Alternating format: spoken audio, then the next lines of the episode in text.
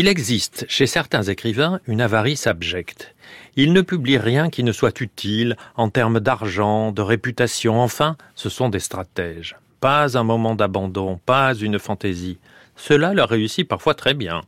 On préfère généralement la fourmi à la cigale. Pas moi. Les cigales sont charmantes parce qu'elles sont généreuses. Les écrivains cigales diffusent leur talent partout pour notre plaisir.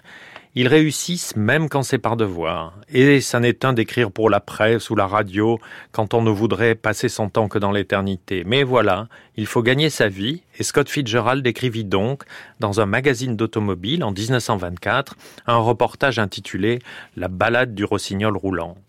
Scott s'éveille. Zelda entre dans la chambre en chantant. Cela parle de l'Alabama. Elle en rêve. L'Alabama est son pays natal. Ils habitent le Connecticut, ils ont, lui, 24, elle, 20 ans. Scott, prépare-toi, nous partons pour Montgomery. L'inconvénient est qu'ils ont acheté leur voiture sans rien y connaître. Elle tombe en panne tout le temps, d'où son surnom de rossignol roulant. Quand elle ne tombe pas en panne, les Fitzgerald s'égarent, ils ne savent pas lire les cartes routières.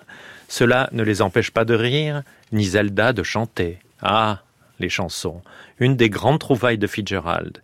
Il a été le premier à citer dans ses écrits ces airs qui accompagnent nos vies, qui les accompagnaient de plus en plus, grâce à de nouveaux instruments qui s'appelaient la radio, qui s'appelaient les disques.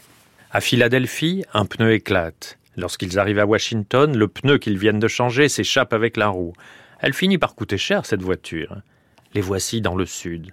Fredericksburg, Richmond, on quitte la Virginie, voici la Caroline du Nord, fonçons, 75 à l'heure, folie, amende. Un autre pneu crève, plus un sou. Ouf, on approche de Montgomery. Ils couchent à l'hôtel, réveil à quatre heures. Nous nous levâmes, heureux comme deux enfants un matin de Noël. Cette phrase, ce sentiment, c'est tout Fitzgerald. Ces livres sont la recherche de cet état d'esprit, ou plutôt de cœur, ce moment délicieux que l'on ne retrouve jamais. Montgomery, enfin, il ne trouve pas les parents de Zelda. Voulant leur faire une surprise, ceux-ci sont partis pour le Connecticut. Ce charmant récit, où Fitzgerald a mis des parties fictives, montre quelque chose qui lui était propre et assez nouveau dans la littérature américaine, l'absence de vantardise. Il sait sourire, ne craint pas de se montrer dans des positions quotidiennes. Ah, ça n'est pas cette brute inquiète d'Hemingway qui se serait montrée de manière aussi souple.